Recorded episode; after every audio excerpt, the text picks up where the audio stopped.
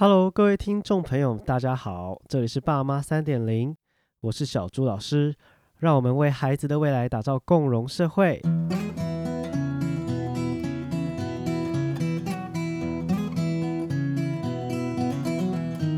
今天爸妈三点零邀请到的是小朱老师的好朋友，目前任职于国立清华大学教育心理与西商学系的助理教授张燕平。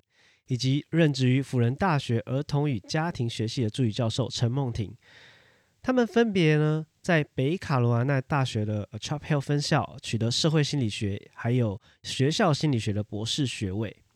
不过今天我们不是要跟他们讨论心理学哦，而是以一对夫妻的角色来聊聊当初他们在美国时对孩子教育的想法，也聊聊美国的教育环境，还有校园内的心理卫生资源。并且呢，了解最终他们为什么决定要让孩子回来台湾。那接下来呢，就让我们一起收听精彩的内容吧。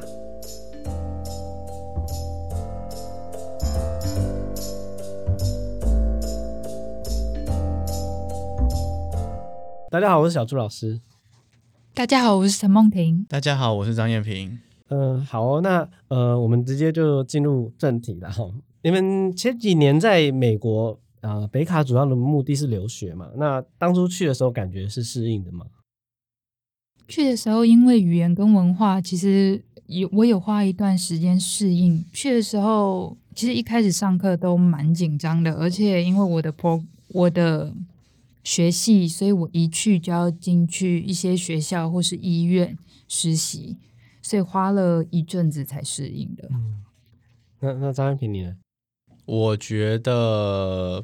有当然是有地方不适应，只是跟我原本想象的不太一样。我原本想象就是说，你知道去念书嘛，那主要的担心的事情都跟念书比较有关系，像说什么哦，课程会很重啊，跟不上啊，听不懂啊之类之类的。你有担心这件事？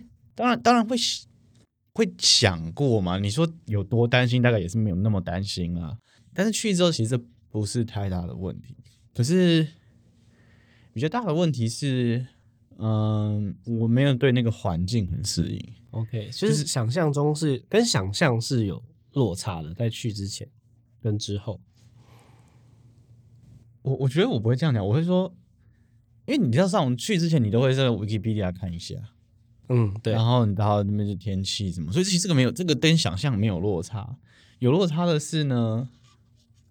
你想象自己面对那样的环境的反应，跟自己的想象有落差。嗯，就是说，就是本来觉得哦，去之前就知道那边很无聊啊，没有东西啊，不像台北啊。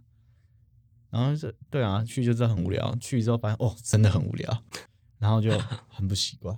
是，对。那后来你们呃，在第几年有有小孩啊？就是在在那边第三年的时候，第三年的时候。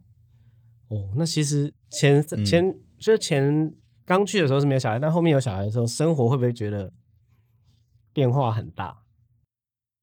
我会，会啊，完全不同的生活，完全不一样。嗯，一开始会有点手忙脚乱这样。对我们因为有小孩，所以其实把很多的课就是都是空下来的，然后也请了，就是那叫育婴假嘛，也请了六周，然后工作也维持一个最低的。程度，嗯嗯，对，几乎花了所有时间在照顾小孩，然后一直到六个月把小孩送去幼儿园之后才比较好一些。六个月他们就去到幼儿园？对，呃，其实你说的他们是谁？我们家是六个月了。哦，哦，你们家六，就是我们家那边的环境。就是对于啊很小的小孩送到幼儿园这件事情，六周就可以送六周你就可以送了。其实这个在台湾很很少听到这个情况哎。然后是因为我们自己有点不放心，所以到六个月才送。所以你们已经算晚了。我们算晚了，对。我们比起标准是晚了，但我其实不太确定其他家长到底是什么时候送，但是但是确实是比标准晚了。我蛮好奇的，就是六周送到。幼稚幼儿园那是什么样的一个环境？比较像托婴啦。其实就是托婴，他们会你会自己准备食物，然后他们会定期喂，然后定期把宝宝抱出去晒太阳，然后你就会看到一群宝宝像是在野餐一样，可是他们是躺在地上。因为他们就是很小啊，真的很比较像托婴西方哎，比较像托婴。到某一个阶段才会变得比较像想象中的幼稚园。哇，对，前面比较像托婴。那通常那个比呃，就师生比的感觉是是怎么样看？六个月的时候，这是大概一比三吧。哦，一比三，嗯，哦，那其实还蛮还蛮少，还还蛮 OK 的，不会说一到很多这样一不会不会，而且那时候其实宝宝不太会动啊，哦所以没有这么难嗯掌控。对，那他们一路到到六岁都是在同一个单位，还是说总会会换单位这样？呃，基本上应该是五岁幼儿园，他们不五岁大班的，就台湾大班年纪，他们就会去小学了。他们的大班是跟小学是合在一起，至少贝卡是这样。嗯。嗯嗯 OK，，对，所以大概在幼儿园是待到四岁左右。对，哦那我我们家的是因为我们中间有换过学校啦。那我的理解是，呃，很多托婴跟托婴有托婴的地方都会有幼儿园，所以其实你如果要可以一直到四岁。可是有一些好像是分开的，对不对？就是他就是托婴，或者他就是幼儿园，是吗？我记得好像是。我不记得哎、哦，反正我们家今天不是这样，因为我们有换学校了。嗯，对对对就是换幼稚园的对意思。对对对对。哦，OK OK。那在有小了之后，对于美国跟台湾，就是因为这两边的呃，对于幼儿的教育有什么你们认为上客观上的一些差别？虽然说你们是到那边才有小孩，可是我相信，就像我之前在马来西亚，我还是会很关心，比如说台湾的一个就是相关领域的一个状况嘛。那你们也会、嗯相信你们也会比较知道说，哎，台湾的状况是怎么样啊？甚至旁边呃身边的朋友啊，有什么样的一个感觉？那你们到美国之后，就觉得这两边有什么样的差异？以幼儿园来说，其实我就是学前的时候，我其实比较喜欢美国教育，因为他们师生比其实是真的是比较低的，嗯嗯所以小朋友的自由度是比较大。那他们的课程不像不需要像是排排坐，然后大家要做好一起上一门课。幼儿园的时候，其实他们真的几乎都是角落时间，然后或是外室外的玩耍时间。那几乎我们看的幼儿园外面其实都会有沙子啊，然后有就是大肌肉动作也是可以运动到，然后进来也是角落时间，就是比较自由。嗯可是相较于小学的时候，我是比较喜欢台湾的教育，因为他们小学反而马上收很紧。我不知道是因为他们校园安全比较重视，还是怎样。其实他们校园是像是有的时候像是监狱一样，因为他们必须很防范其他人闯进去。哦他们校园扫射是真的比较多，比较严重的。考量啊，对，所以像是每个人进去一定都要先照相，嗯，然后要身份验证过了才能进去。那小朋友在里面都完全没有自由时间，他们连上厕所都是要排队。嗯他们没有下课时间吗？他们没有，他们有一个叫 recess times，就是大，就是去游乐，呃，那叫什么？就是去像是溜滑梯那边，然后就一一天可能就是二十分钟在那里，但是也是有老师监督。其他时间啊，要上下厕所要干嘛，全部都是全班一起。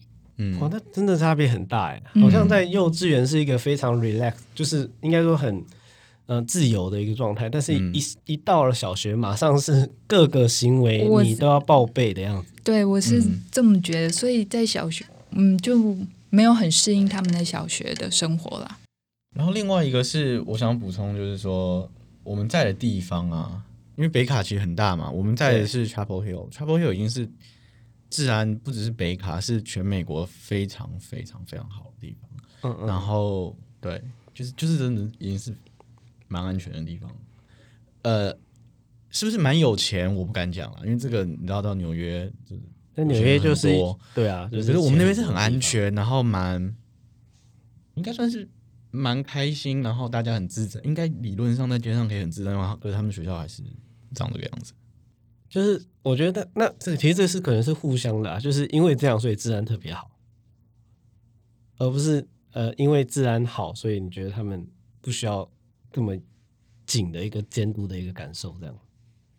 嗯，可是这样假设不是说小朋友是坏人嘛，把他们都关起来，然后路上就很安全，这样听起来很怪吧？不是，他我觉得他他们应该是外担心外面的人冲进去吧。是是是啊，可是外面其实很安安全啊，相对来说。哦那如果如果用这个逻辑，然后你拉到像是 L A 的某一些区，我不敢说 L A 都是这样，但是 L A 的某一些区，难不成就是连屋顶都要盖起来的吗？对不对？我觉得主要是因为他们的枪支问题啦，真的是比较嗯嗯嗯严重。然后在台湾其实是很少见的。对，这这真真的是文化差别蛮大的，嗯因为有能不能自自由的拥枪这件事情，嗯其实会对整个社会造成完全不一样的那个的一个形态。嗯对对对嗯好，那那他你们是呃当初也决定就是把孩子带回来台湾嘛？这件事情你们会你们两个是都是一致的一个决定吗？还是说其实是有一些讨论？哦，是有一些争议的。其实那时候我想要回台湾，但是张安平倒想待在美国。我觉得对，应该这样讲啊，这两件事没有冲突吗？有讨论，但是我没有讨论出一个结果。我想结果是相相对是，就是有共识才会是有这个结果其实还是蛮一致的。对对对对，就是是我我大概了解意思啊，就是说带回来台湾这件事情是最后的结果，可是呃，你们最后希望的孩子的一个成长性应该是蛮一致的，所以才会同意这个结果嘛。是我这样理解应该没错吧？对对对对对，而且 对我没有当初我会没有那么想要回台湾的原因是，主要是工作，可能跟小孩没有太大关系。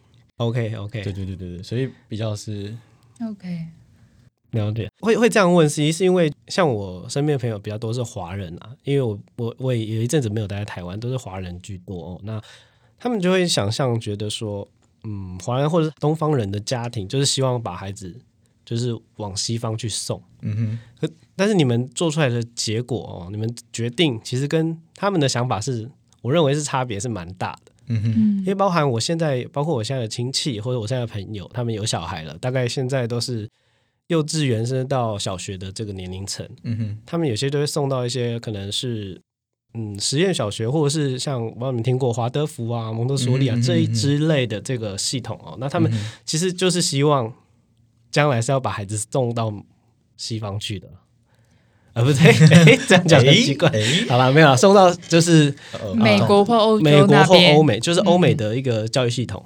所以其实对于你们的这个决定，其实我是觉得，哎，跟在起码在台湾的一个氛围上是落差蛮大的。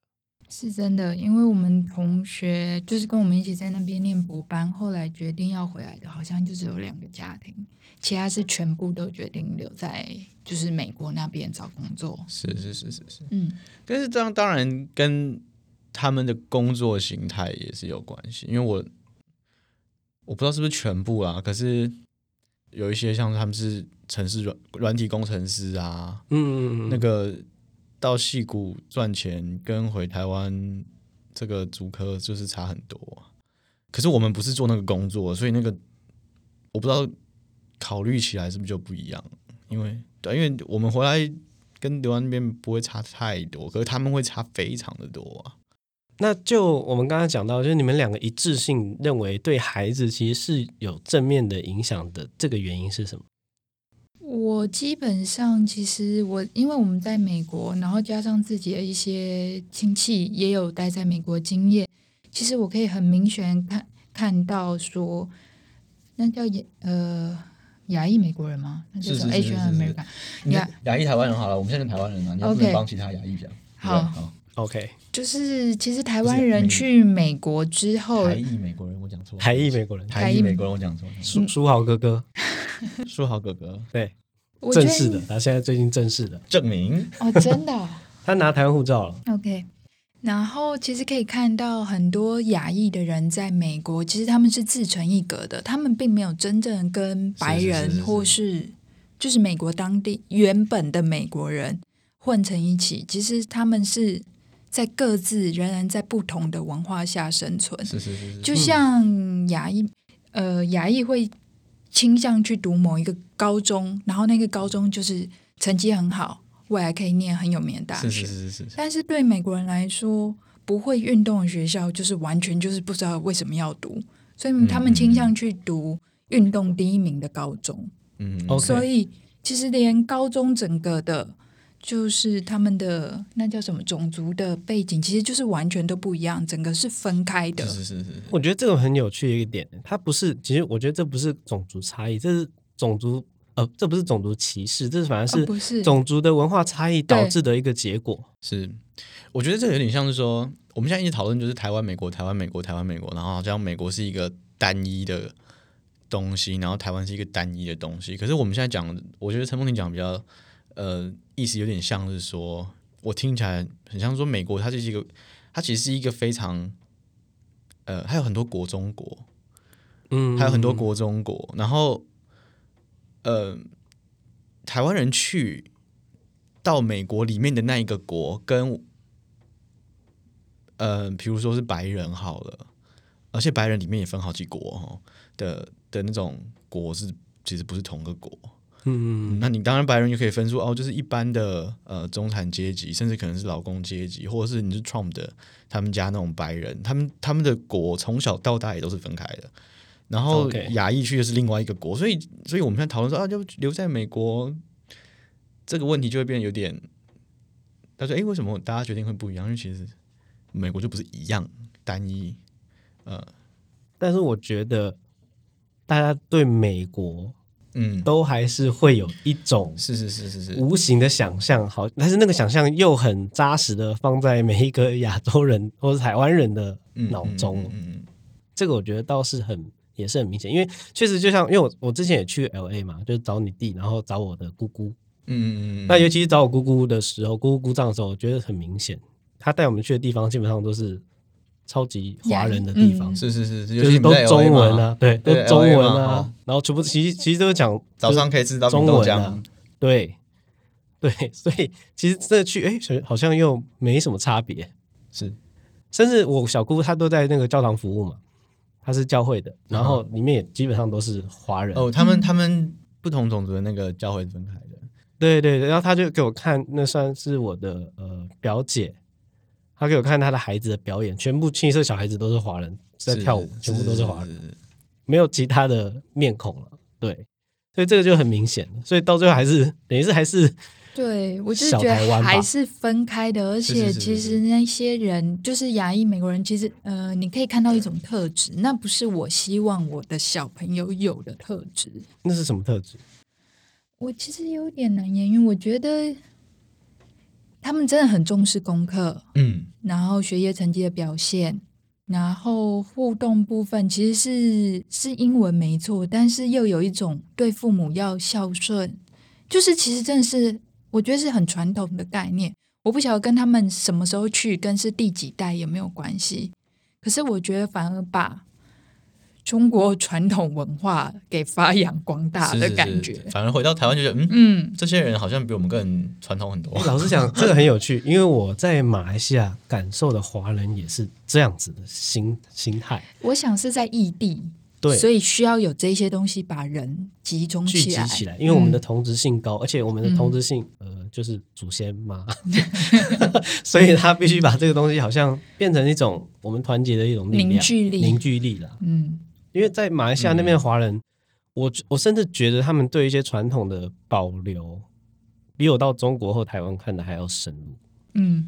嗯，我都我对这我我完全同意，可是我对这也带有有另外一个解释，我觉得那个看起来有点像是，呃，我不知道这有多少证据可以支持啊，那我觉得那很像是在别人的眼里面看到自己，就是因为你到了另外一个地方，然后这些人摆明了不是你同一组的人，他们也没有把你当同一组的人，嗯。然后这个时候你就是要形成对于自己的认同，我是谁，这边就是要解决我是谁这个问题嘛，哈。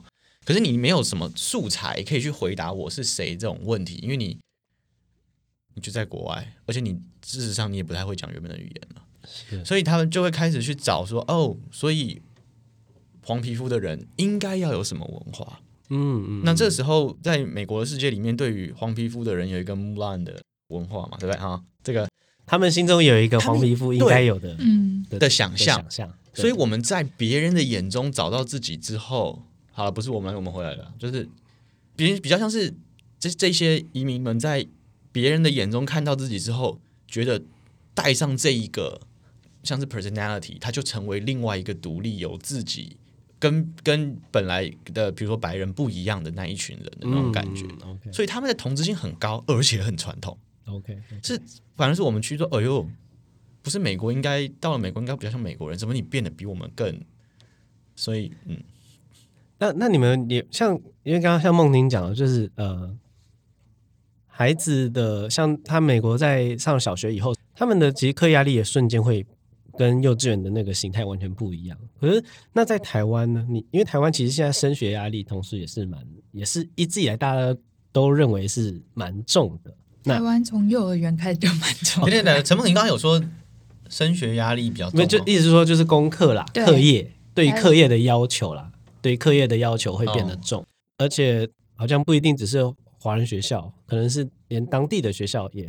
就是那个落差很大，跟幼稚园的那个制度上那个落差很大。嗯，那是台湾一样有这个问题。不过我刚刚你的意思就是说，其实越早适应反而比较好的意思吗？哦，不是，是是，如果我小学一定要带我女儿回来的话，那我觉得就是早一点回来就好了。是是是，嗯，不需要到小学的时候再回来。那回来台湾，其实我的确也花了一阵子适应，因为幼儿园的形态跟美国真的还蛮不一样的。嗯。台湾人，我有一种文化是 希望赢在起跑点上。嗯，华人都是这样，真的。所以他们很努力的在幼儿园塞很多认知相关的课程在里面，就算没有分科，因为现在明文规定不能分科，但是他们也很努力的塞在里面。OK，那所以我们有特地，其实我大概找了二十家幼儿园吧。哦，对我好不容易找到一个没有这么注重。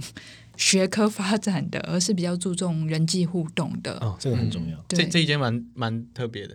嗯，所以回来我们算，我们也花了一些时间适应，然后也找了一阵子。那有发现，呃呃，嗯，的他的他的适应感受嘛？有没有感觉到他？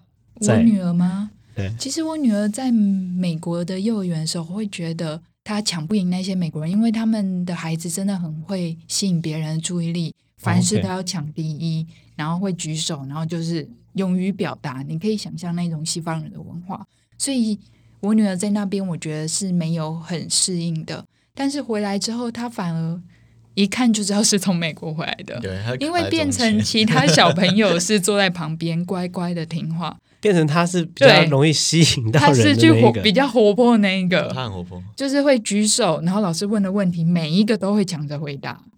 他想要回答每一个问题，所以我又发现，哎，是不是又不太适应了？就是要慢慢的再去融入台湾这个社会。不会啊，那我我听起来其实变成是他的优势。哦，是吗？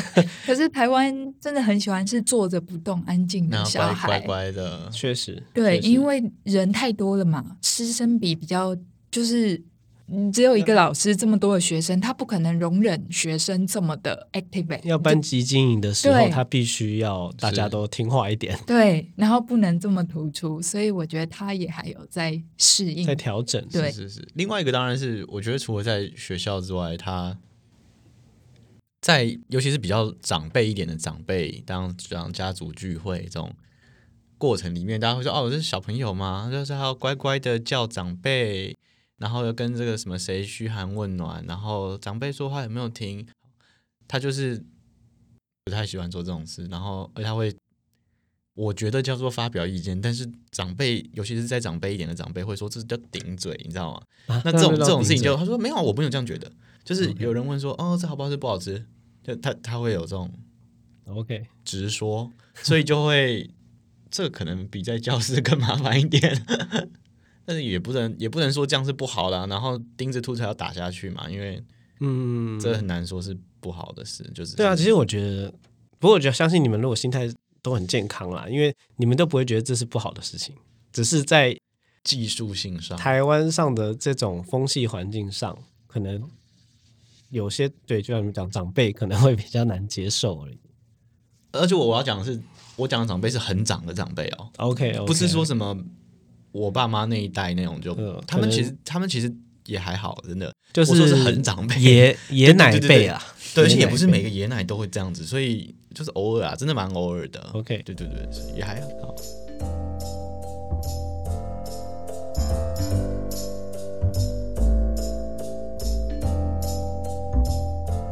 Hello，我们中场休息一下。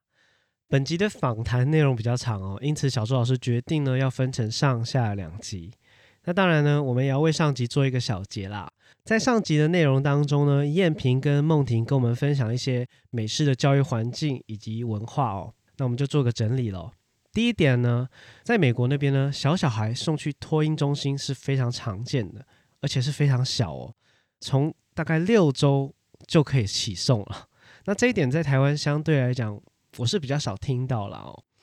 那第二点，学龄前的阶段呢，在美国会更重视孩子各项能力的发展，而非学科。这些能力的发展包括像是大小的动作、语言、情绪、社交，还有认知。那小周老师要再强调一次，这里的认知并不是我们一般想象的，像是呃国语啊、英文啊、数学这一类的学科能力。这里的认知比较偏向像是因果关系、空间概念、记忆等等的，比较偏向个人发展的能力哦。那这一点真的跟台湾有很大的差别。台湾相对来讲，还是会比较着重在像是英文啊、数学这一类的学科哦。好，第三点，在北卡地区呢，学龄前的阶段跟小学的阶段呢，环境相比上，时间的自由度还有课业的要求的，在这两个阶段落差就会非常非常的大。尤其是在时间的一些自由度来讲，会更明显哦。可能随着随着孩子的年龄越来越大。他的一天的自由活动时间呢，甚至最多可能只有二十分钟。这二十分钟才能让孩子到室外区去做活动，而且是在有成人的监督之下。所以，因此呢，有些小孩到那样的环境里，由于环境的落差改变很大，所以需要适应的时间跟能力可能也会比较不一样哦，可能会需要更多的时间去适应。那当然，台湾相较起来，因为从小就是处于一个比较有结构的一个教学环境，所以比较少会有这种适应上的问题了。好，第四点呢是比较偏向一些文化上的一些分享，但是我认为也很重要，因为教养的路上呢，必定呢还是要把环境因素考量进去哦。那这一点呢，就是因为美国呢是一个种族的一个大熔炉，所以他们有太多太多。不同的种族一起生活在同一个空间里面哦，那人类呢有群聚的习性啊，自然的会形成一些各自同质性比较高的一些群落。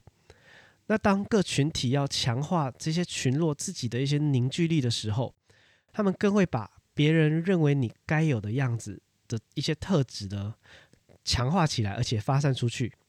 所以像燕平跟梦婷就会觉得，在美国的某些华人区里面。甚至会比在台湾来的更加有华人的味道，更加传统的感受。我并不是说这是个不好的事情，因为有时候，因为那个环境还有那个文化，他就必须要有塑造这样的一个感受。可是他一定有其的优点跟缺点，在这里反而是要强调的是，如果爸爸妈妈有计划让孩子在呃不同的环境去成长，可能是美国，可能是欧洲，或者甚至其他地方哦。我认为应该要把这个环境的因素考量进去，再加上一些孩子的特性，还有融入自己看待事物的一些价值观，整体的做考量，我觉得这样会比较完整。因为毕竟将来家庭是属于你们的，所以一定要把这个考量进去哦。好，下一集非常的精彩，我也来偷偷爆个小雷。其实下一集的内容，我们会谈到燕平跟梦婷想象中理想的亲子关系，在下一集会得到非常棒的答复哦。那请大家要继续收听。再来呢，其实从我的收听后台呢，其实我们看到爸妈三点零真的有来自许多不同地方的听众，有美国的，也有新加坡，然后也有马来西亚、香港、澳门，甚至到呃欧洲，像是德国、英国啊，然后另外还有在北美的加拿大都有听众哦。其实小朱老师也很想知道，呃，世界上不同地方的教育环境是怎么样的，或者是在那个地方的一些家庭呢、家长呢，对于孩子的教育有什么样的看法？如果有听众愿意分享的话，小朱老师也会很开心的哦。最后的最后，如果你喜欢爸妈三点零的内容，那小朱老师呢也恳请大家帮忙分享出去，并且呢在 Apple Podcast 为我们留下五颗星的好评。那谢谢你们哦，大家拜拜哦。